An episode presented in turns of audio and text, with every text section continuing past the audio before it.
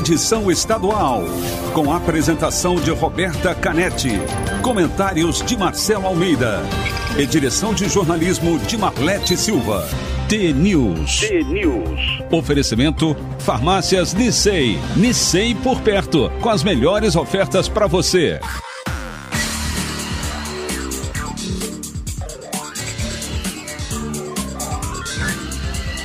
T-News. São 6 horas e 56 minutos. Um ótimo dia para você que está sintonizado na T. Começa agora o T News, a notícia do nosso jeito. Estamos ao vivo na Rádio T com transmissão simultânea, também em vídeo no YouTube e no Facebook. É o T News no ar. Você, ouvinte, pode participar pelas redes sociais e também pelo WhatsApp, o 41992770063. Hoje é quinta-feira, dia 28 de outubro de 2021 e o T News começa já. T-News.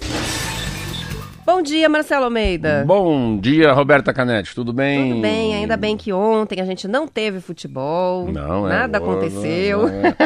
Atlético, Atlético. é, na, na, na. Interessante, Os meus né? vizinhos não Meu deixaram Deus eu, eu descansar. Mas você vê como é, é- é- é a, a capacidade que a idade, né, a sabedoria, a sapiência, a sabedoria com experiência, a maturidade vai te dando de não ser absolutamente fanático em nada, né? Você não ser nem muito direita e nem muito esquerda. Tinha um, um livro de um amigo meu, amigo meu, ah, um italiano que falava, Noberto Bobbio, ele falava que as pessoas não podem ser nem da direita e nem da esquerda. Todo mundo tem que estar eu no li meio. muito na, na faculdade de Direito É esse mesmo? autor. Uhum. E todo mundo tem que estar nem na direita e nem na esquerda. E o correto é você estar bem no meio, um passo à frente. E é interessante, eu estava pensando ontem sobre o Atlético. Na hora do almoço estava o filho do presidente do Atlético almoçando lá na prestinaria. O nome dele é Celcinha, Mário Celso Petralha, acho que filho. Eu falei, o Atlético vai ganhar hoje. Falou, não, não. Eu falei, você vê a, você vê a televisão? Ele falou, não, não, não. não. Eu, eu e o papai, ele chama de papai. Eu e o papai a gente não vê, não vê na televisão. A gente só, só pessoalmente. A gente escuta no rádio, a gente não consegue ver pela televisão o futebol. Eu falei, nossa, que legal. Mas vocês vão ganhar. Eu falei, é difícil, né? Porque a Globo é meio contra, porque o Petralha bate muito na Globo e CBF, essa coisa toda. Eu falei, não, mas eu acho que vocês vão ganhar. Aí conversa vai, final de tarde chega um médico lá e falou: Você pode fatiar uma baguete francesa? Eu falei: Ó, essa baguete é fermentação natural. Porém, eu tenho uma máquina aqui que fatia o que você quiser, na- do tamanho que o senhor quiser.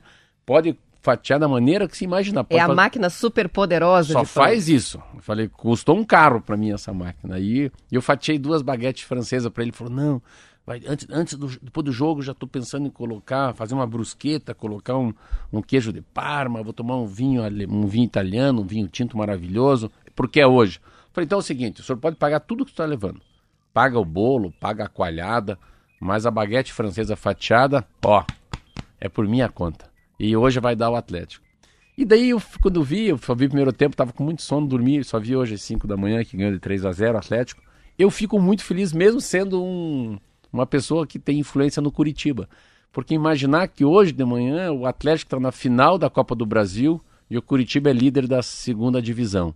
Então, assim, queira ou não, vamos pensar assim, em Paraná, quem deve estar feliz é o Ratinho Júnior, porque sempre que Cada um dentro do seu universo, Cada um né? na sua, né? Tem um monte de atleticano feliz, um monte de coxa branca feliz, que os fanáticos vão para aquele lugar, né? Uns que xingam o outro, aquele que é fanatismo cego.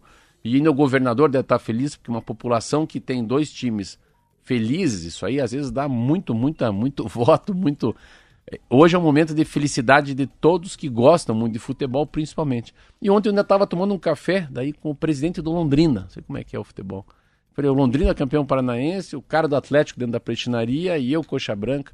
Então, parabéns ao Atlético, eu acho maravilhoso, assim, quando coloca três no time aqui da Roberta Canetti, que é lá no Rio de Janeiro, Maracanã cheio, e levaram três, três cascudo ontem. Muitas participações que vieram, inclusive antes do programa, já tinha gente falando aqui, né? O Gilson escreveu: Estou passando para avisar que ontem passou um furacão no Maracanã e Não, destruiu foi. tudo. É. E um dia o Coxa também vai ser grande, ele tá dizendo. Não, eu acho assim. Já é, né, não, Gilson? Não, não, eu acho que assim, é que o Atlético tem, já tem uma visão de águia há 20 anos. Eu entendi o que ele tá colocando e você sempre fala isso. É, aqui, né? decidiu ser grande, é grande, como o Bragantino vai ser grande. A diferença do Curitiba e do Atlético, a gente vai chegar um pouco mais atrasado para ser do tamanho que eles são. Mas faz parte, porque a gente não pode mudar o passado. E o passado teve presidentes e presidentes, enfim. É um novo ciclo que começa aqui daqui para frente. Mas enfim, vamos que vamos.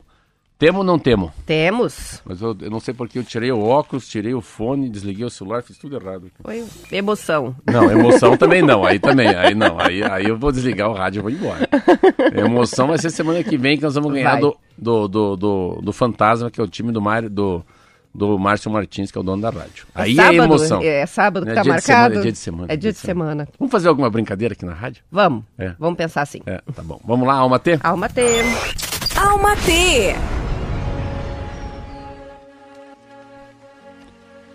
Muito se fala sobre força, coragem, positividade e fé.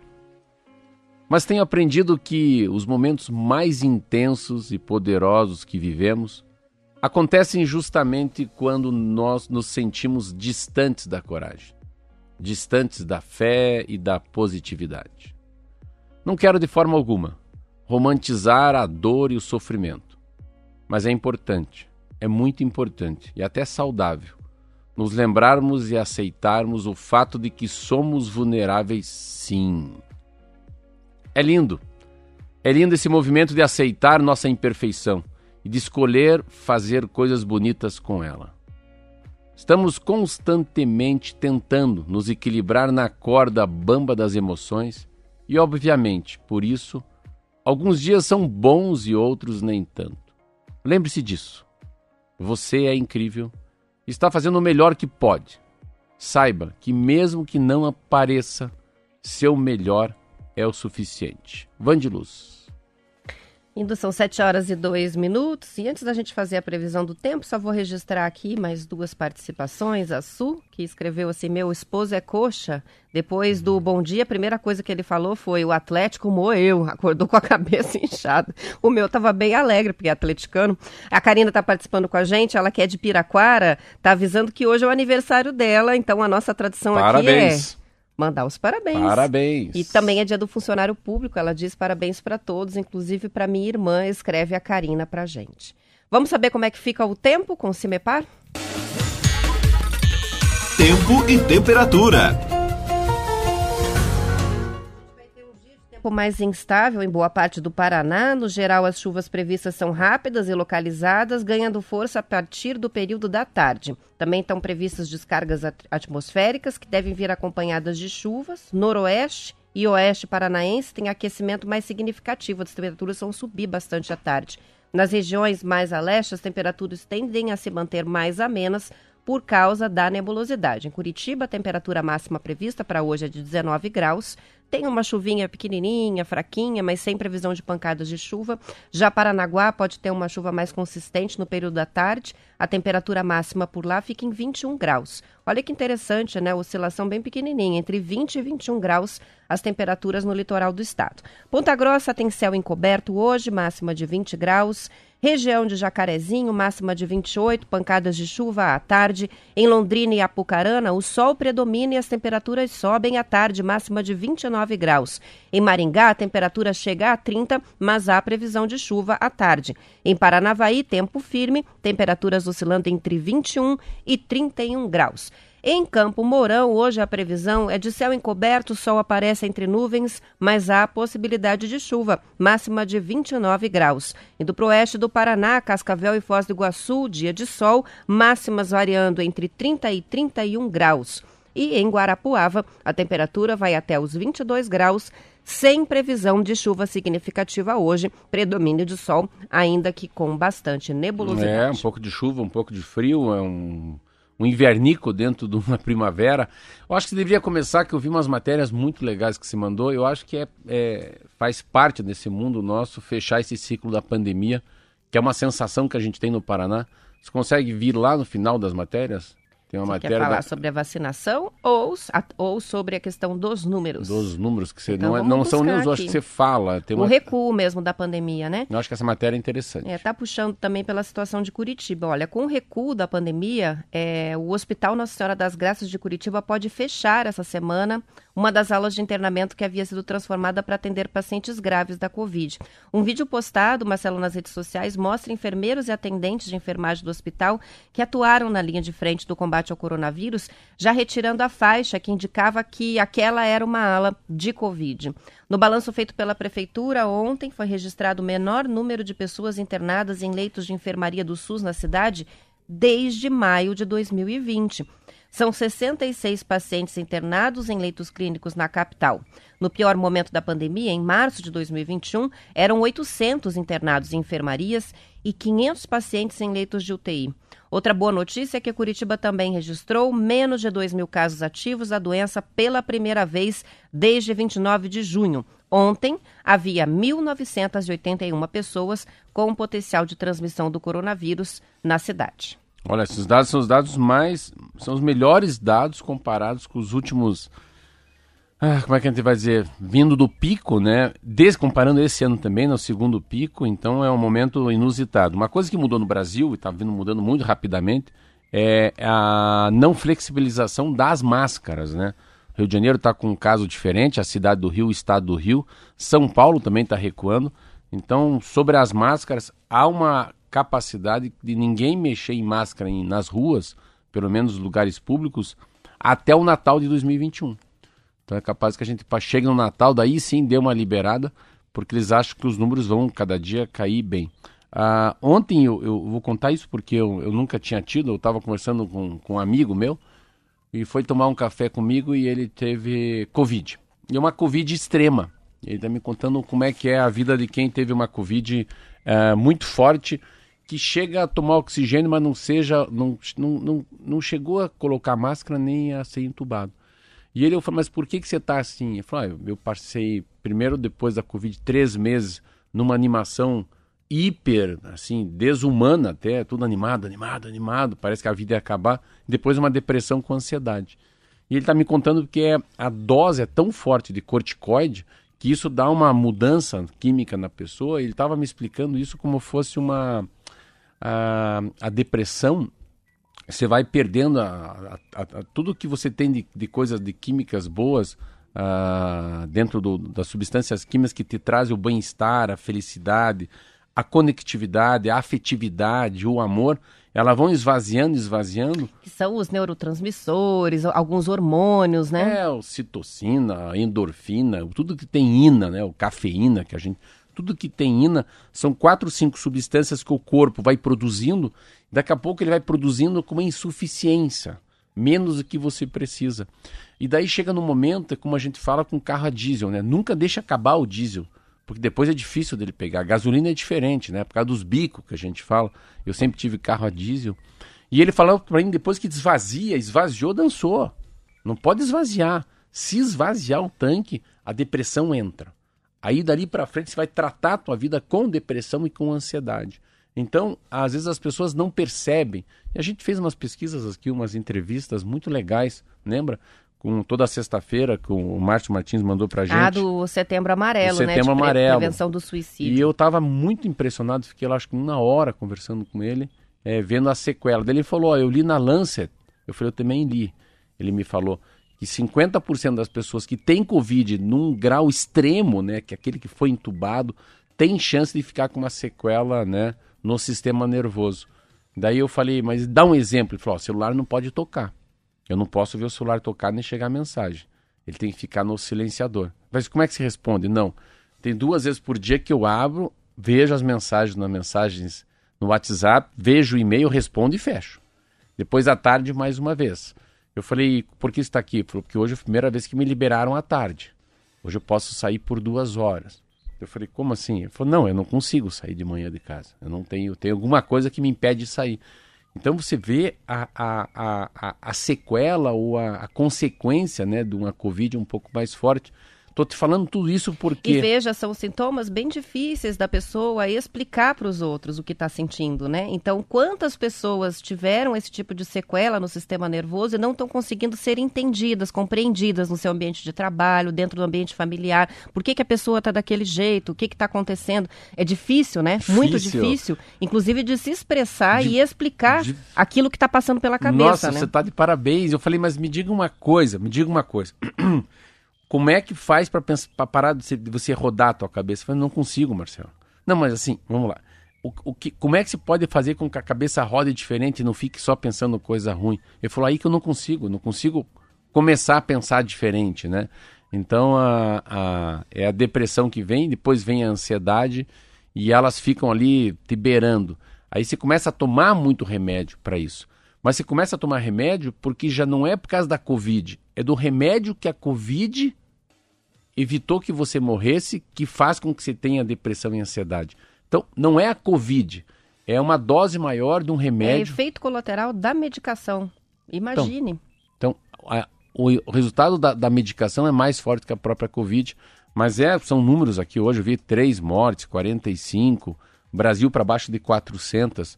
A, a minha esperança é que nenhum prefeito e governador a, libere, pelo amor de Deus, que, que a gente fique até o final do ano, até o Natal, até o Réveillon de máscara, para aí de fato, tac, virar a chavinha para 2022. É, os três, os três, as três mortes são as 24 horas em Curitiba, né? Últimas 48 horas, três mortes em Curitiba, 95 casos, de acordo com a Secretaria é. Municipal de Saúde. Nossa, o Paraná sempre tem aqueles acúmulos, né? Mas está lá com 45 mortes, 1.604 casos e olha que legal, 91% da população já recebeu a primeira dose no Paraná e mais de 66% da população adulta já completamente imunizada no estado. 66 é um bom número, estamos 66, chegando perto a gente está a 9 né? de 75. É, o Brasil, de acordo com o consórcio, deu 433 mortes, 17.117 novos casos e a vacinação está em 72% primeira dose, mais da metade da população, 52% completamente imunizada. Daí a segunda dose ou então a vacina de dose única. Esses dados é, divulgados é, ontem, né? É, ontem, nosso fim aqui, da tarde. já que é uma rádio estadual, a gente tem que falar isso. A gente está 9 pontos de 75%, que é a imunidade, né? Imunização de rebanho que tanto se diz. Isso aí, são 7 horas e 12 minutos. Vamos para o intervalo, já voltamos.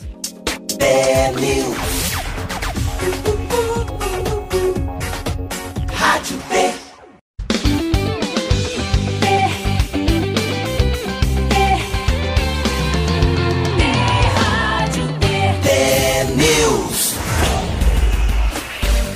São 7 horas e 16 minutos. Apesar do avanço do uso do Pix e dos cartões, a maioria dos brasileiros ainda se sente mais confortável com as notas de real na mão. Segundo pesquisa feita pela Fundação Dom Cabral, Marcelo, em parceria com a empresa de transporte de valores Brinks, Brinks 54,5% dos brasileiros preferem pagar as contas e fazer compras em dinheiro. Depois das cédulas e moedas, aparecem o cartão de crédito como a preferência, para 20%, cartão de débito, boleto bancário, 4,5%, e o Pix, 3,5%. A pesquisa foi feita com duas mil pessoas por telefone. O responsável pelo levantamento, professor Fabian Salum, disse que as respostas mostram que o dinheiro ainda está longe do fim. O principal motivo para as pessoas continuarem optando pelo dinheiro é o controle, a possibilidade de saber com o que estão gastando e de não gastar um dinheiro que não tem. Muitas pessoas também disseram não se sentirem seguras confiando só no dinheiro eletrônico, o que se explica pela falta de acesso à infraestrutura de internet de boa qualidade e aos celulares melhores. Além disso, 38,5% da população adulta brasileira não tem conta bancária. A Brinks, que patrocinou a pesquisa, vem passando por uma transformação. Cerca de 60% do faturamento vem do transporte de valores, especialmente o dinheiro, mas agora está se diversificando. A reportagem é do Estadão. É, essa é uma matéria que é. Eu vou dar um exemplo meu. Eu fui almoçar com dois filhos meus. Um filho tem uma carteira igual a minha, que não tem dinheiro, o outro tem carteira com dinheiro. Ainda tinha uma nota de 200 pau lá. Eu falei, eu nem conheço a nota de 200 paus aí. O que, que é isso? Aí, um de 16, um de 19. Então, assim, um tem dinheiro e cartão, o outro só tem cartão. E nenhum dos dois acho que tem Pix. Eu não tenho Pix, eu uso aproximação, cartão, mas eu adoro dinheiro. E assim, essa, essa pesquisa é feita por um Brasil. E um Brasil que até dias atrás, antes da pandemia, a gente não sabia que tinha 50 milhões, 60 milhões de pessoas que não tinham uma conta em nenhum banco nem Banco do Brasil, nem Caixa Econômica. Então, Roberta, é muita gente que vivia no dinheiro. E, a, e o dinheiro tem isso, assim, eu sempre falo assim, não é possível que, que o mundo vá, assim, o mundo não sai, o mundo não sai rapidamente de uma tradição para uma inovação. Exemplo é o livro. Há 10 anos atrás, todo mundo inventou o tal do e-readers, que eram os iPads, que o livro. Pode baixar 2 mil livros, você vai ler. Ler um livro já é difícil. Quem vai ter 2 mil livros numa plataforma? A pessoa não consegue ler nem no papel, vai ler no computador. Uma geração mais nova, sim. Pode ser, ah, nasceu Começou no... lá, lembro que tinha o Kindle, né? Que as pessoas começaram ah, a levar em viagem no lugar do livro. Mas no né? mundo não pegou, então são coisas que não pegam. Então a roda Você vai... consegue? Não. Eu não consigo Eu ganhei três Kindle. Kindle, mandei os três. Então, tem coisas que não mudam. Então, assim, há, há muitas pessoas de idade. Eu tenho 56, vou fazer na próxima, já estou 55. Então, é, tem uma mudança, tem pessoas de várias gerações que são vivas, né? Tem pessoas que nasceram em 1922 e estão vivas, pessoas que nasceram em 30, pessoas que nasceram em 2000. Então tem uma transição que é essa revolução, né? A revolução agrícola, a revolução industrial. Só que a, a revolução da tecnologia é muito rápida. Então tem crianças que nem imaginam que a gente falava por telefone. Tem crianças que nem entendem que telefone é para conversar e não WhatsApp, só internet. Então, assim, as coisas mudaram. A única função que não usa no aparelho é a de ligação, a de ligação. né? Então, há uma capacidade, muita gente pobre, o país tem muita gente pobre, pobre mesmo. Então, atrás disso tem a falta de celular, a falta de conectividade, não tem emprego, não tem dinheiro, e mais assim, como é que eu vou passar um cartão de um negócio que eu não posso pagar depois? O cartão dá isso na gente, para mim tem essa impressão. Ah, passa o cartão, mas puxar uma nota de 80, puxar uma nota de 50, opa, daí, mas vai acabar meu dinheiro. Então, o dinheiro te traz para uma realidade, né? Diferente de você fazer um, um Pix ou você fazer um cartão por aproximação. É mais palpável e tem é, você fa facilita esse controle do gasto, né? Você gastar no dinheiro. Se bem que assim, o certo mesmo era ter controle de qualquer maneira, né? Quanto que está entrando, está saindo da conta. O problema é que a gente não faz isso. É muito difícil você se manter atento aos gastos do Sim. dia a dia é, com tanta facilidade, em que você, com o número de celular da pessoa, transfere o dinheiro na hora e não tem como ficar fazendo conta o tempo inteiro, né? É, então, essa parte do controle faz bastante diferença. Agora, é, tem outras questões, né? É, andar com o dinheiro é mais inseguro, você fica mais suscetível não só à, à questão da violência, de furto, de roubo, mas também de perder Perde a, você mesmo perde a carteira toda, toda hora. Semana. então carregar muito dinheiro também não, não, é, não é interessante, né? Mas é uma coisa do apego mesmo. A, a, o apego à, moeda, o apego a esse controle, a, poder ver o que você está gastando. É, e quantas vezes você já falou sobre essa abstração, né? De o dinheiro está no banco, mas onde ele está? É. é como é que eu é. faço para visitar ele lá, né? E pode ser essa ele... transação, é, como é que ela.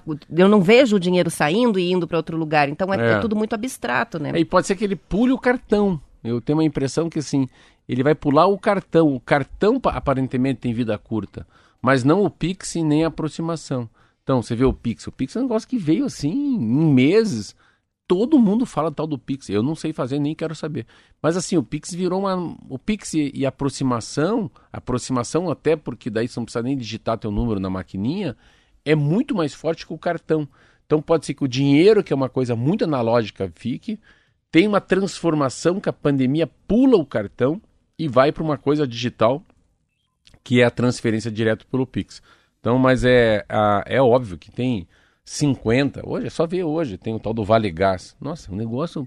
O que tem de gente no Brasil que não tem condição de comprar um botijão de gás, é aí para você ver quantos brasileiros dependem né, desse auxílio moradia, da Bolsa Família, do auxílio emergencial, e são pessoas que não são tem uma, uma, uma, palavra que a gente fala, né? Bancarizadas, né? Tem uma, uma maneira de falar que não tem conta no banco, né? Passaram a ter tem conta um no termo? banco, é, passaram a ter conta no banco por causa do auxílio emergencial. Eu sou analógico, sou velho, eu adoro um dinheirinho na mão. E quando alguém vem pedir na, na rua, acho simpático ter cincão para passar para o mendigo. Ah, dinheiro sempre é simpático, porque hoje chega num restaurante, por favor, como é que faz o serviço? E para te dar uma gorjeta, ah, não, doutor, essa máquina aqui não, não tem como dar gorjeta, já está incluído e sabe que deve quer dar vintão porque foi bem atendido num restaurante, né? O cara te trouxe uma limonada gostosa, a macarronada estava maravilhosa. E às vezes esse dezão no bolso ali faz diferença Vai com fazer o garçom. diferença, é, né? Eu, eu gosto muito de dinheiro também. Olha só quem está participando aqui, o Kleber, médico psiquiatra, vice-presidente da Associação Paranaense de Kleber? Psiquiatria, que veio aqui. Ô, Kleber, Ele escreveu pra cara gente, é... ó. Ele escreveu parabéns pelo comentário sobre a Covid e a depressão, os medicamentos, principalmente com corticoide, alguns antibióticos específicos, diz o Dr. Kleber, alteram a serotonina, além do próprio estresse do ambiente de UTI, que aumenta o cortisol, que é o hormônio do estresse e essa associação traz prejuízos para o cérebro. Num primeiro momento, faz-se necessário medicações por ser uma alteração química, mas a prática da meditação, do yoga, atividades físicas e até acupuntura podem ajudar. Um abraço, Kleber. Aprendemos, comentário, hein? aprendemos muito com o doutor, hein? Ele ajudou a esclarecer aqui todo esse processo. A gente tem, inclusive, relatos de ouvintes que chegaram aqui pelo WhatsApp, Marcelo, com situações parecidas aí, é, de pessoas que estão é, com prejuízo nas suas atividades de trabalho, não conseguem exercer os cargos que exerciam antes. Tem um ouvinte que mandou um relato aqui, né? É, a questão da ansiedade, dor no corpo, medo, pânico de situações que, com as quais ele estava acostumado né, a, a, a, trabalhar, muito parecido com o relato que você trouxe aqui, né? De, de consequências no sistema é, nervoso. E, e assim, né? de que maneira que eu posso ajudar esse meu, meu amigo? E é aí que está. Será que está no caminho certo? Será que são esses remédios que tem que tomar? Será que não, não, não tem uma outra alternativa? É, como é que eu, Marcelo, tenho capacidade e empatia para entender o mundo dele e de alguma maneira auxiliá-lo, como Marcelo, mas não como médico, como psiquiatra, como psicólogo, a, a ser uma, uma pequena saída para essa angústia que ele vive. É, é, é um novo normal para mim também.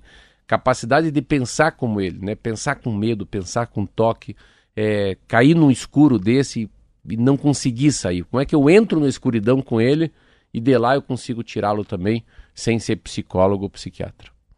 São 7 horas e 25 minutos. A Itaipu Nacional publicou edital por um leilão público de 17 imóveis que estão desocupados nas vilas A e B em Foz, que não vinham mais sendo usados. Os lances mínimos vão de 247 mil até 694 mil reais. As vilas residenciais foram construídas para abrigar os profissionais casados que trabalhavam na construção da Itaipu e também as famílias deles, já que a maioria veio de outras cidades. Os trabalhadores solteiros moravam nos alojamentos no interior do canteiro de obras. A Vila A era reservada para funcionários efetivos de Itaipu e para trabalhadores com nível de chefia superior ou técnico das empreiteiras. A B era para os chefes com curso superior e a Vila C foi oferecida aos funcionários com cargos mais baixos.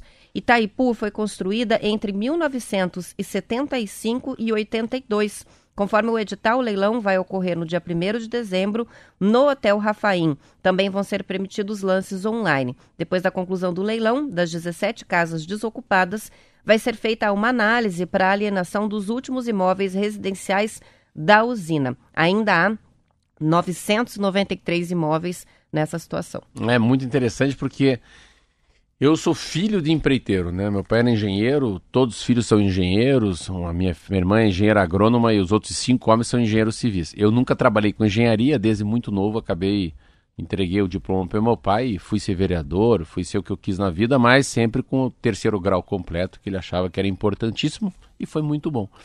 Qualquer usina que você vai visitar no, no Paraná, qualquer usina, qualquer usina hidrelétrica, existe Casa dos Engenheiros porque as famílias eram, elas eram transferidas para lá, não tinha como. Então, é, eles falam assim, chama-se Greenfield hoje. Greenfield e Brownfield.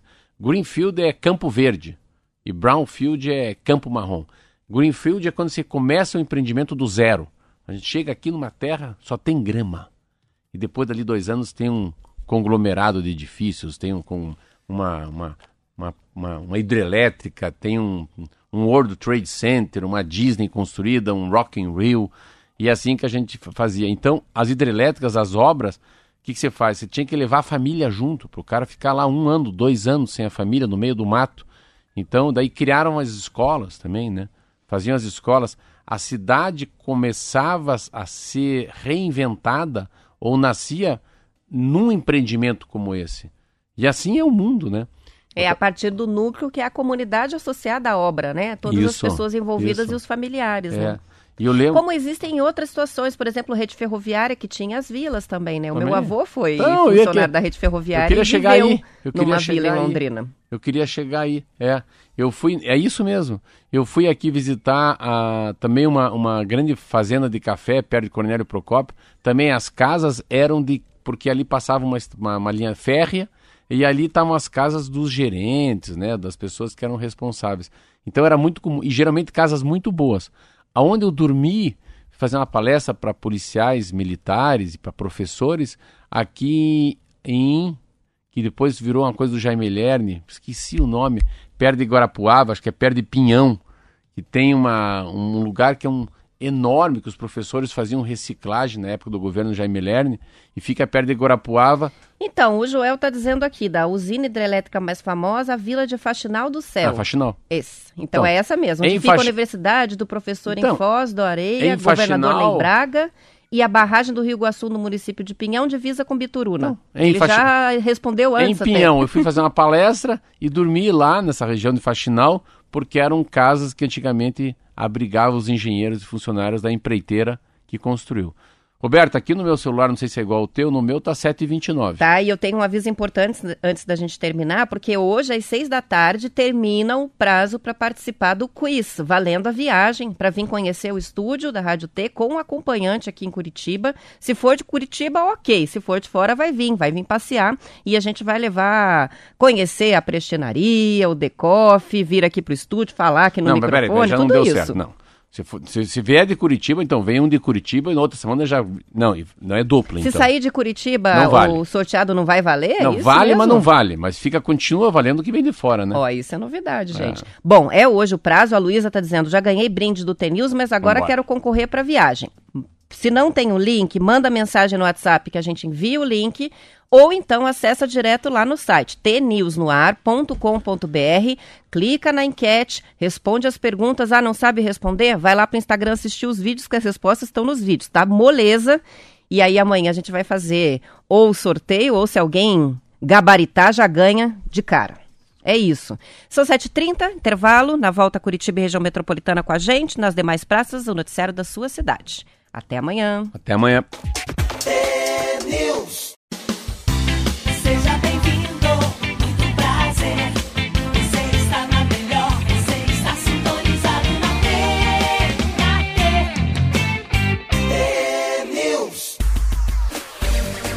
São 7 horas e 34 minutos. Alguns ouvintes ainda não se acostumaram com o horário novo, Marcelo. O Rogério de São José dos Pinhais chegou um pouquinho mais tarde no jornal e falou: Oba, hoje o furacão merece destaque no jornal. É, Estou respondendo para ele, já foi. Falei que eu já comecei o programa. Atlético!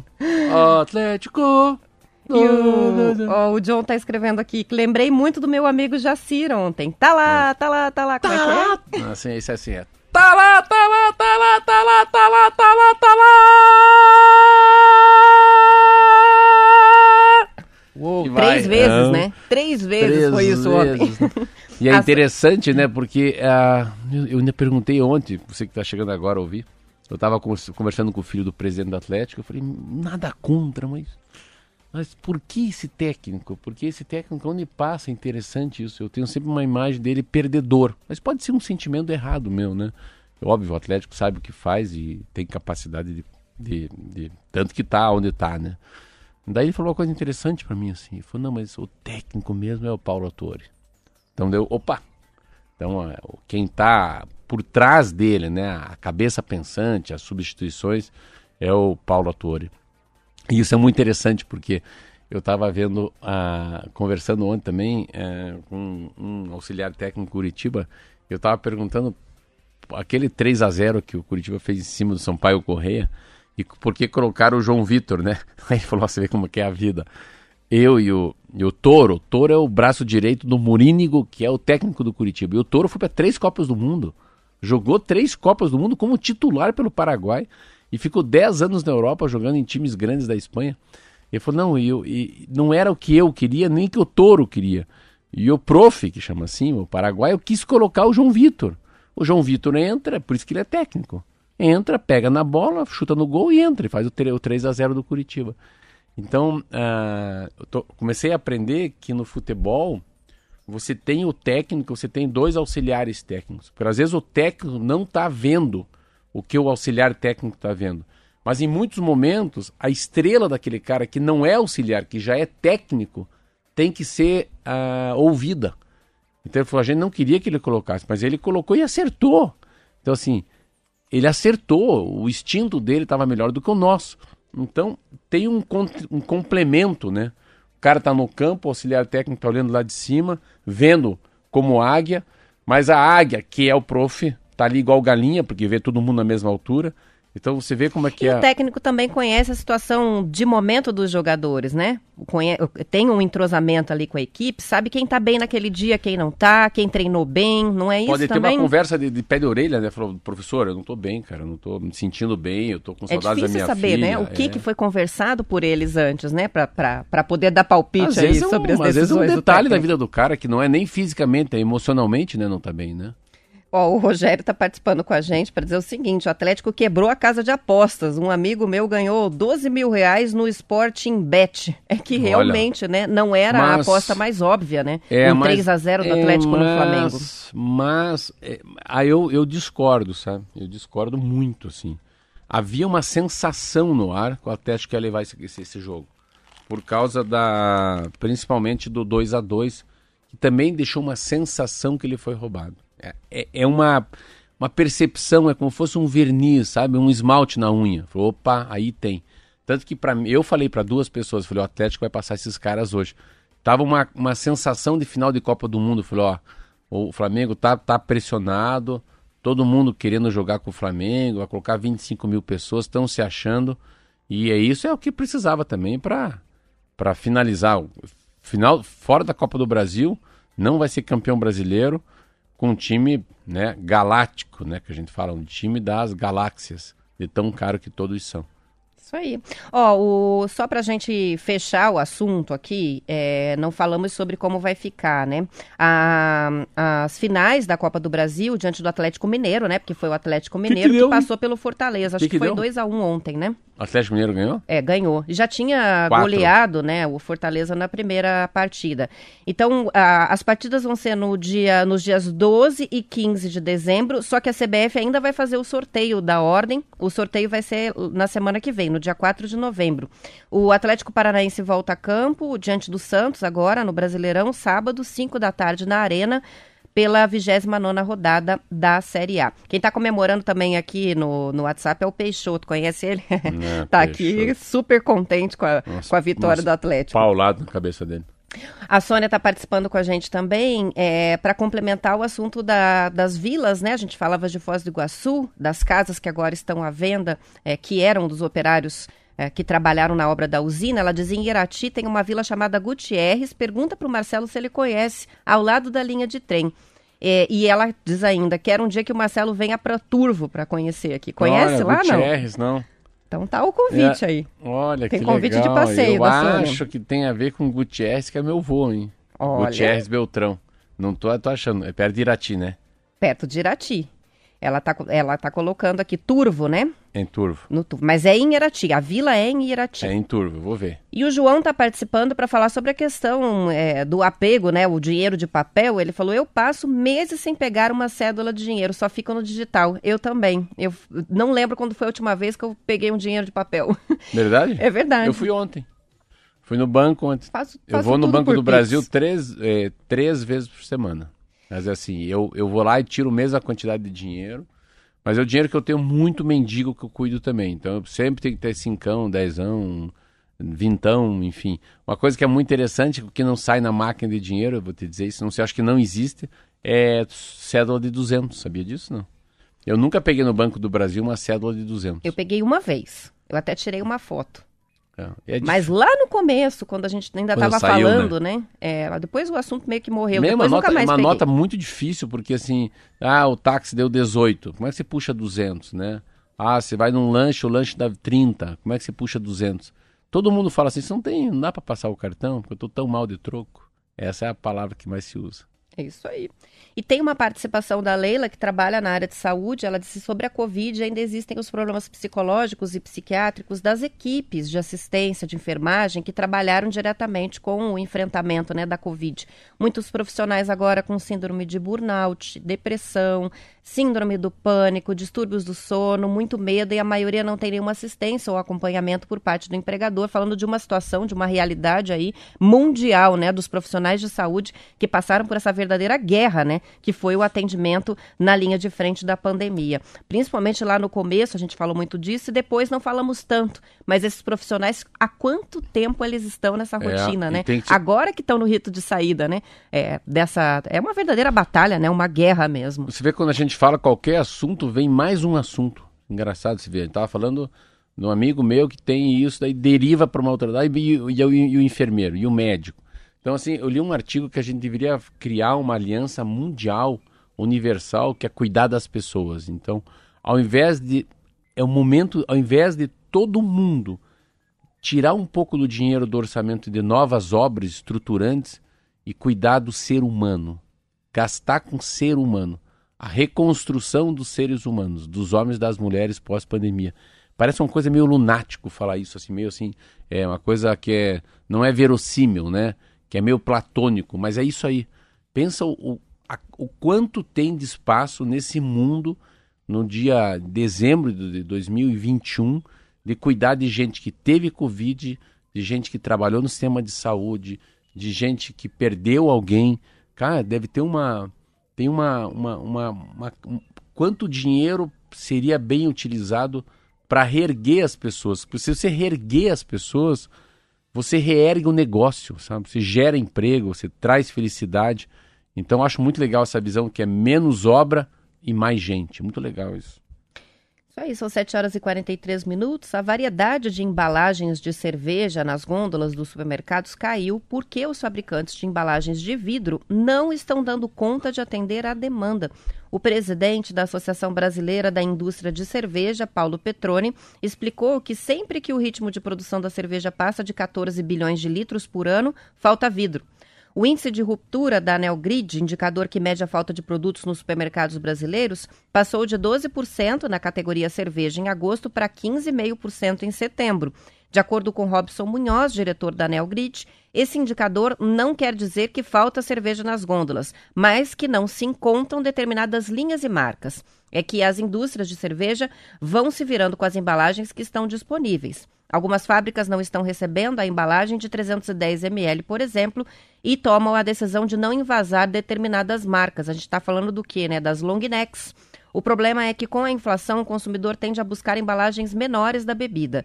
Se determinada marca não tem a disponibilidade, o consumidor troca por outra e desiste da compra. A redução do tamanho da embalagem é um subterfúgio a que diversas indústrias, como a de alimentos, de cosméticos, recorrem em tempos de dificuldade de emprego e renda como o atual. A falta de embalagens no setor de bebidas não é exclusividade do setor de cervejas. No ano passado, diversas vinícolas reportaram escassez de garrafas por causa do aumento do consumo também. A demanda por vinho subiu quase 20% no ano passado e, pela primeira vez, o consumo per capita da bebida no país passou de 2 litros. As informações são do Estadão. Olha, eu vou dizer uma coisa que é o derivado da cerveja. Sábado eu vou fazer um evento lá na, na Moisés Marcondes, lá na frente da Petit, na frente da, do The Coffees, com cerveja, que é o Oktoberfest. A gente está abrindo uma, uma, uma prestinaria lá no portão, ao lado de uma cervejaria. Eu, eu convidei para eles, pra gente fazer uma festinha, colocar uma bandinha, vai tocar um jazz lá. Sempre Olha pra- que delícia! É, Esse sábado, sábado? dia 30, tá convidado. Maravilha, tá, tá com liberado. certeza. E olha, na faixa o shopping. Ó, então, mais certeza. Ah, o Barquinho já até regalou Ah, o não, olho não, aqui. Você viu o olho dele? Eu só vi, não, eu vi mais branco do que o olho dele. viu? E daí eu fui perguntar pro cervejeiro, Raul, falei, Raul, mas e o copo? Como é que a gente faz? Porque é na rua, copo de vidro, caneco é demais. E também, assim, também não pode ficar ca- cachorrado encostado no lado do barril tomando cerveja a tarde inteira. É muito mais um momento festivo do que um momento de bebedeira, entendeu? Daí, olha, daí eu foram comprar É copo. confraternização civilizada, né, Marcelo? Civilizada. Não é o Oktoberfest Um como a gente conhece. é. Civilizado. Agora a música, o que era? Titã Civilizado. Alguma coisa lembrei de uma música quando você falou civilizado. Mas daí eu peguei o, o Fábio ontem, eu vi que na prestinaria foi comprar copo. Daí agora eu, eu falei, Fábio, eu achei o copo meio pequeno. Ele falou, ó, Fala, cara, a- aquela era de 300 ml, nosso fornecedor não tem de 350, pedi para comprar de 400 ml. O que, que eu estou dizendo? Quando eu falei com o dono da cervejaria, eu falei, ó, eu não sou um adepto, um, um conhecedor, um sommelier de, de cerveja. Eu só tomar meio copo já fico bêbado. Qual que é o copo que eu devo eh, comprar para você usar no dia de que você vai ceder o chopp lá na rua Moisés Marcondes? Falou, Marcelo, copo de chopp é 350. Tá bom, vamos comprar 350. Não sei o que aconteceu no meio do caminho, que acha... ontem eu cheguei na prestinaria, tinha um copo de 300, que é minguadinho, assim, parece copo de... De festa de aniversário, não parece?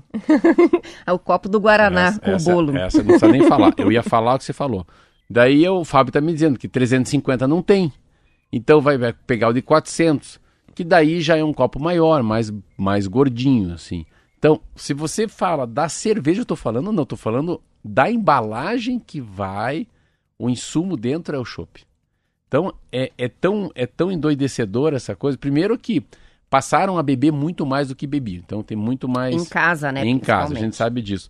E o grande problema do mundo agora são as embalagens. Nós temos, também temos um problema com embalagem. Ou para guardar o croissant, para levar o pastel de Belém. Todas as embalagens, não é assim? Tem que pensar assim, você vai tomar cerveja no bar, geralmente, bar raiz mesmo, vai tomar naquela garrafa grande, né? As pessoas vão dividindo a cerveja. No consumo dentro de casa, é difícil quem tenha o hábito ainda de, da garrafa retornável, não é? Sim. É muito difícil. Então, ou se compra de latinha, ou então a long neck mesmo. E daí a quantidade de embalagens de ou de vidro ou a lata mesmo é enorme, porque a porção é individual, né? É, mas é, é uma capacidade daquela coisa da economia circular, né? De como é que essa garrafa volta. Eu vejo que Estela, vejo que Estela vai pro lixo, vai pro reciclado. Mas a Estela é uma cervejinha que todo mundo toma pequenininha. Eu consigo tomar uma pequenininha. Mas assim, mas uma pessoa que, que gosta de tomar Estela, toma duas, três, porque também a Estela pequenininha não, não esquenta tão rápido quando você está sozinho. Diferente de pegar abrir uma cerveja de 750 ml. Então você vê a, o quanto a, a embalagem se tornou um problema né, no mundo. Primeiro que falta insumos para fazer embalagem, o consumo de tudo é maior, ainda mais que a gente está sendo vacinado, então todo mundo quer beber mais, comer mais, essa coisa toda. Entra uma onda assim impulsionada que é o iFood, né, o Rappi, é delivery. Aí então é, é- falta insumo, mas aumenta a demanda, daí dá um gap, né? Que a gente fala, é um gap, peraí, como é que a gente faz? Então não tem. E, e isso é uma coisa muito legal. O que eu acho que o, no- o próximo passo agora é, é essa é trazer essa história do lixo reciclado, trazer a matéria orgânica, trazer a economia circular de uma maneira mais palpável para a gente, a gente entender melhor. Assim, eu, eu, eu me fidelizaria a um produto que eu poderia entregar a embalagem nesse lugar e de alguma maneira eu saber que eu estou ajudando o mundo. Eu, Marcelo, se tomasse cerveja, levaria minhas cervejinhas, minhas garrafas num posto, né? Que essa marca falasse, Marcelo, traga aqui que eu vou te dar um cartão fidelidade. Eu faria assim, não tanto pelas milhas que eu vou ganhar, de poder tomar chopp de graça na frente, mas por poder saber que a minha atitude está ajudando de alguma maneira a poluir menos o mundo. Aí. São 7 horas e 49 minutos. Vamos para o intervalo, a gente já volta.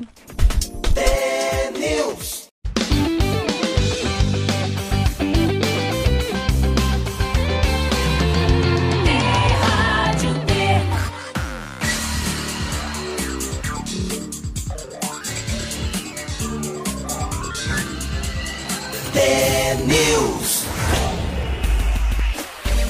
São 7 horas e 53 minutos. A Pfizer confirmou que vai pedir autorização para a aplicação da vacina contra a Covid nas crianças de 5 a 11 anos. O pedido vai ser enviado à Agência Nacional de Vigilância Sanitária, Anvisa, já no mês de novembro. Na última terça-feira, um comitê técnico de aconselhamento da Agência Reguladora dos Estados Unidos, a FDA, recomendou a aplicação da vacina para a faixa etária de 5 a 11 anos. A decisão não é final, mas o órgão oficial costuma seguir as indicações do Conselho. Caso seja aprovada, a previsão é de que a vacina possa ser aplicada nas crianças dos Estados Unidos já a partir da próxima semana, com uma dosagem que é um terço da dose aplicada nos adultos. Novidade para mim também. Eu não sabia dessa. Então, se lá vai Você vê- começar, daqui a pouco chega aqui como a- também. É, como a- quanto, quanto mais barato, né? Deve ser a logística deve ser chata disso, de fazer um terço. Mas aqui também já não era, aqui já tinha uma medida por. Eu lembro que era tantas pessoas por, por, por, por dose, né? Aquela, não fosse um vidrinho, né? Aquilo vacinava X pessoas. Agora vacina mais pessoas, então quanto mais novo, menos dose leva. Ah, aqui no Brasil, eles tinham, tinham, não tinha um pedido oficial também, né? A gente tinha lido que não tinha esse pedido oficial, principalmente porque o mundo tá, tem uma disparidade nas vacinações para criança e adolescente. Primeiro que tem alguns países que não acreditam, não acreditavam, principalmente porque elas, as vacinas, as 14 vacinas que tem no mundo, parece que só a Pfizer que tem os estudos são mais avançados e que tem menos reação nas crianças, né? Mas é bem legal. Eu, eu nem imaginava, assim, eu juro que eu nem imaginava que, que chegaria a esse ponto de criança de 5 a 11 anos ter, ser vacinada. Como a gente não é médico aqui, né? Eu acho que tem que entender que isso é uma coisa boa. Acho que principalmente faz parte da estratégia, né, de evitar que as crianças continuem fazendo a transmissão, né? Porque embora é, tenham muito menos efeito, né? A Covid nas crianças faz muito menos efeito do que faz é, nos Transmite, né? Até mesmo nos adolescentes. Claro que há casos em que a criança acaba chegando a uma, uma certa gravidade com a infecção pela Covid, mas geralmente desde o começo a gente ouve muitos médicos falando, nem sintomas a criança acaba não apresentando, até contrai o vírus. Sim. Mas transmite, mesmo não sintomático, pode transmitir. Então, acho que para fins de controle mesmo, Sim, a imunização da população inteira faz uma diferença. É, e né? faz porque assim. É O vírus não encontra mais abrigo em lugar É, nenhum. Mas é né? interessante, eu, eu tenho dois amigos que pegaram Covid agora, assim, eu não, não- eu não entendo muito, assim. Um que toma café, não da Petit, o Duda, já tá resolvido. E antes de ontem eu tava ali na, na, na casa da minha ex-esposa, aí fui dar uma ré, assim, no carro. Aí um cara, ô Marcelo, como é que você tá? Eu tô bem, e você? Falei, ah, tô mais ou menos, tô com Covid. Como assim, né? Olhei ele no carro dele com cara de gripe. Mas acho que ele tava indo comprar alguma coisa, eu tava saindo. Mas tudo bem, tá no carro dele, né? Eu falei, mas, pô, mas pega Covid ainda? Ainda dá pra pegar Covid? Então daí, quando eu vejo alguém que, que eu converso, que pega a Covid ainda, eu falo, meu Deus, não dá pra tirar máscara. Entendeu? Não, essa pessoa que, de alguma maneira eu conheço esse cara... Faz lembrar É. que não acabou, né? Que a pandemia não acabou. Isso, ele faz academia, eu não faço academia, ele faz musculação. E assim, e a gente começa a ter um relaxamento, né? tá todo mundo usando. Então, eu acho que a, ainda tem, e até eu, eu queria perguntar para essas duas pessoas, pro Duda e para ele, se eles pegaram Covid depois da, das duas doses. Essa é a minha pergunta que eu vou fazer para eles. Parece que não. Então tem isso também, né? Eu conheço. não eu tenho, o é, esquema. Eu tenho dois amigos desavisados, negacionistas, que pegaram. E ficaram mal. Mas não tomaram nenhuma, né? São 7 horas e 56 minutos. Olha só, é com a falta de contêineres, Marcelo, o Porto de Paranaguá encontrou uma alternativa para embarcar madeira. Ontem foi feito o embarque da carga de madeira em um navio do tipo roll-on, roll-off, que é uma embarcação ah, na qual as mercadorias podem entrar e sair dos, porto- dos porões transportadas sobre rodas e são colocadas diretamente no porão do navio e não dentro de um contêiner. Faz um embarque simples É sem tipo a carro, estrutura, carro né? assim. Ah, é? Essa é a segunda vez nos últimos anos que a embarcação, geralmente destinada para o transporte de veículos, de projetos e maquinários, é usada para essa carga geral. A primeira foi um teste no último mês de setembro. O diretor da Portos do Paraná, André Pioli, explicou que essa operação era comum há 12, 13 anos, mas a madeira passou a ser totalmente embarcada em contêineres e não mais direto nos porões dos navios. Na operação desta semana, foram 484 fardos de compensado produzido em Santa Catarina que foram para o México. Olha lá, escassez de container. Você vê, né? Você vê, você- Falou da embalagem, fala é- de é semicondutor, uma embalagem, fala né? do cobre na construção é civil, uma embalagem. falta container É também. embalagem. é uma né? embalagem. É uma embalagem. E a- eu lembro que uma vez eu li uma matéria sobre container que é isso, é uma o container é uma é uma é uma nova maneira de você entregar os produtos. Então é, o container tem uma capacidade de deixar esse produto bruto, vamos supor madeira, mais gentil, mais educado, com menos depreciação. É, sempre que a gente fala de embalagem é isso, né? É como é que chega o produto mais próximo da sua verdade, né? Da sua identidade, da sua validade, ah, da sua qualidade, né? Do que saiu da fábrica. Então o container tem um papel fundamental, assim. Eu vejo aqui pela prestinaria, né? Hoje, container com câmara fria dentro. A gente tem outro container para guardar embalagem, ó. Guardar, guardar as embalagens. Onde que guarda uma embalagem numa padaria como a minha? Dentro de um container. Container que é para produtos secos, né? Que não necessitam de, de uma refrigeração. Então você vê que, que mudança até lá no porto, cara, já está faltando uma embalagem para madeira chamada container. É uma escassez mesmo, é uma, é uma, é uma doidura essa pandemia. Como eu disse aqui essa semana, o rinoceronte cinza, né? Uma coisa que eu não esperava no mundo. Quais são as consequências na economia? Você pega no Brasil, aqui eu estava vendo hoje. Cara, a inflação no Brasil, desde a época do Fernando Henrique Cardoso, ela é colocada para 3,5.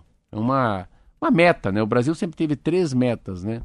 Uma meta de pagar o juro da dívida, uma meta de inflação e uma meta que é o dólar flexível, né?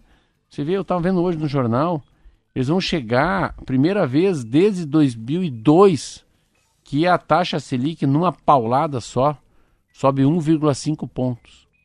E eles vão chegar a subir mais um e meio no final do ano, estão podendo chegar a quase 10% a taxa Selic. Então, a, é a maior alta em 19 anos.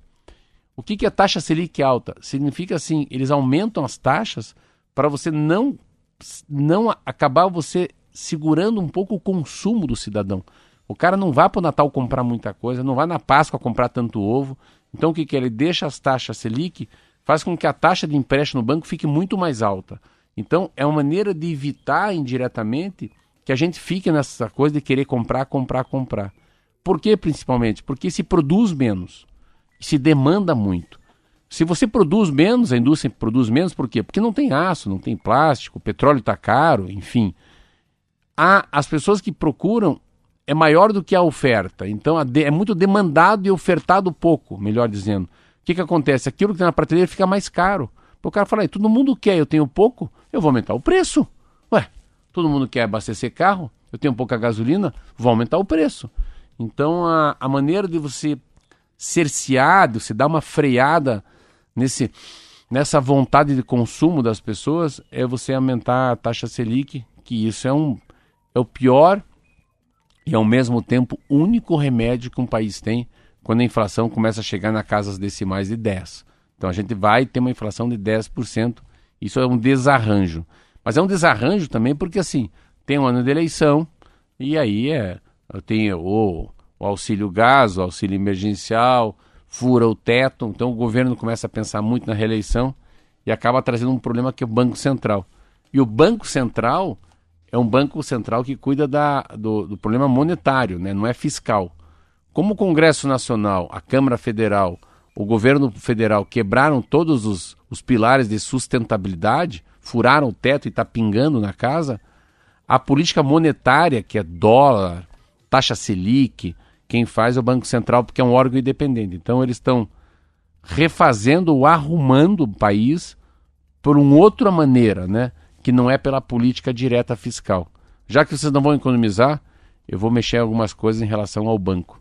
E aí tá. Então, mu muito surpreendente para mim é, ver a taxa Selic assim. E o que, que a taxa Selic é alta, né, Roberto? Passa a ser bom ter dinheiro vadio. Então, se você tem dinheiro no banco, parabéns, você vai ganhar dinheiro sem fazer nada. E, e é isso... o fim aí de um, de um longo período em que não estava rendendo nada e o povo estava diversificando, né, buscando alternativas para fazer investimentos, especialmente no setor de imóveis, né? Então, aumento de taxa Selic mexe com o mercado imobiliário fortemente é, agora, esse bom período com a taxa com, de juros bem baixa para o mercado imobiliário já foi um boom, né? Já foi um é, boom. Que ajudou a, a, impulsionar e aquecer o mercado mesmo durante a, a pandemia, especialmente por causa disso. Porque as pessoas é, tinham no, nos imóveis, ainda tem, né? É. Um investimento que não tem no banco por causa das taxas, né? É, e a história da, da, dessa... Você falou uma coisa muito interessante, que essa começa a ter muita, muita... Mas pelo mesmo lado, você vê gente que tem dinheiro no banco, se tem uma inflação boa, ele pega o dinheiro e investe na construção de uma casa, na ampliação da fábrica, uh, na reforma da casa, uh, numa viagem. O dinheiro circula quando você tem uma taxa Selic baixa, né? Gera, gera riqueza. Então, para mim, não. Falei, opa, peraí, vamos parar tudo, vamos parar. Não vamos inventar moda, que a taxa Selic está melhor, então vamos deixar o dinheiro parado ser conservador e ganhar dinheiro sem usar o dinheiro. Que para a economia é ruim, por quê? Porque daí não gera emprego. São 8 horas e 3 minutos, agora a gente vai começar a sessão das notícias curiosas. Olha só, um cartucho de fuzil foi encontrado ontem, Essa pertinho do gabinete do senador Álvaro Dias, do Podemos, no Senado Federal. A Polícia Legislativa do Senado foi lá analisar as imagens das câmeras de segurança para descobrir a origem da munição, né? Como é que vai parar um cartucho ali do lado do gabinete? Sabe o que, que eles descobriram? O objeto foi deixado no local por um gambá, é, um saruê, que até foi buscar o que, que é, que é o gambá de orelha preta o, o saruê.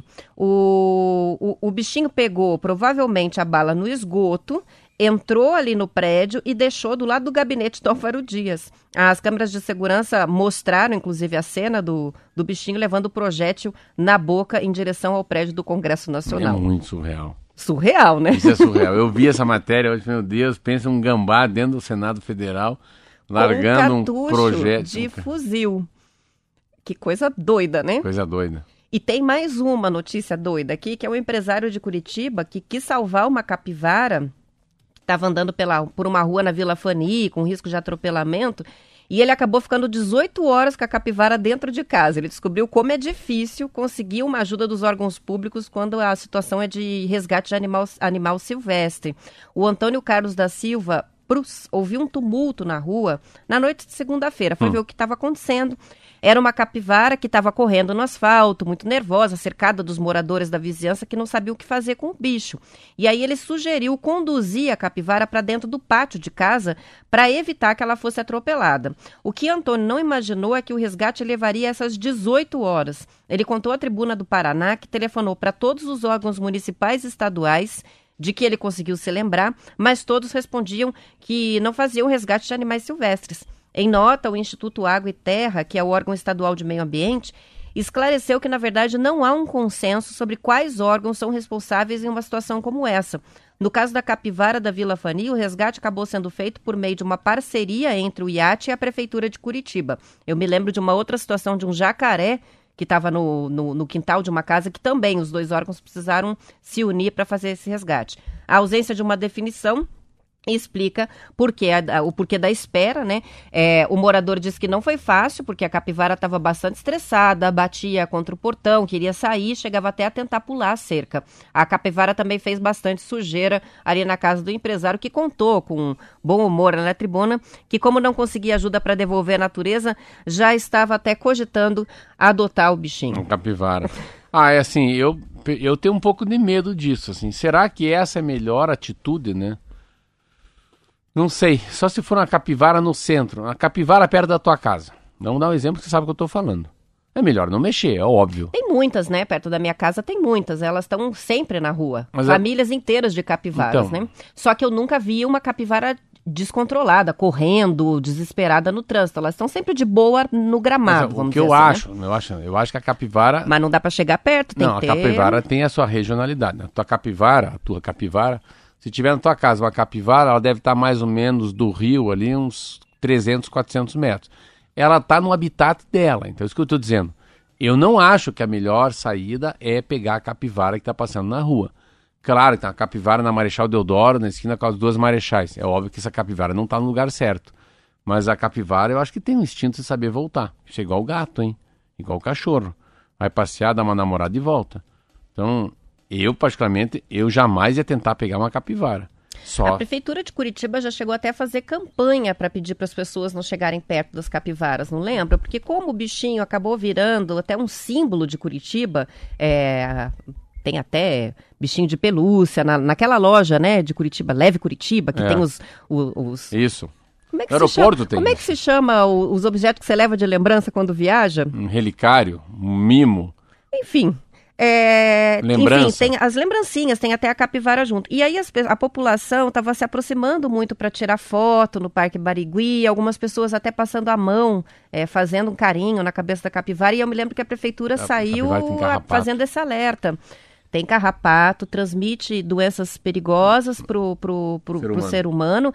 E embora seja um, um bichinho tranquilo, assim, É se você mexe e se sentir ameaçado, pode atacar, né? Então, há essa orientação, é, foi feito muito reforço disso para os turistas não tirarem fotos, não chegarem perto.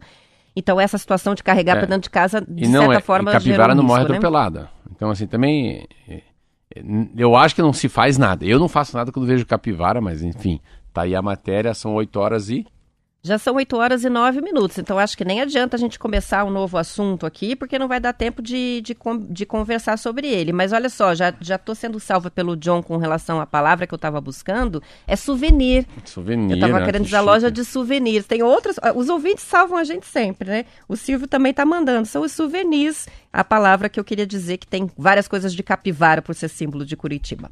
Bom, a gente vai encerrando o TNews de hoje. Amanhã vai ser um dia bem especial, porque vai, a gente tem aí o resultado do nosso desafio valendo o passeio para Curitiba. Também sorteio de radinho, também conto. Esperamos por vocês às 10 para as 7 da manhã com mais TNews. Um ótimo dia e até lá. Tchau, até amanhã.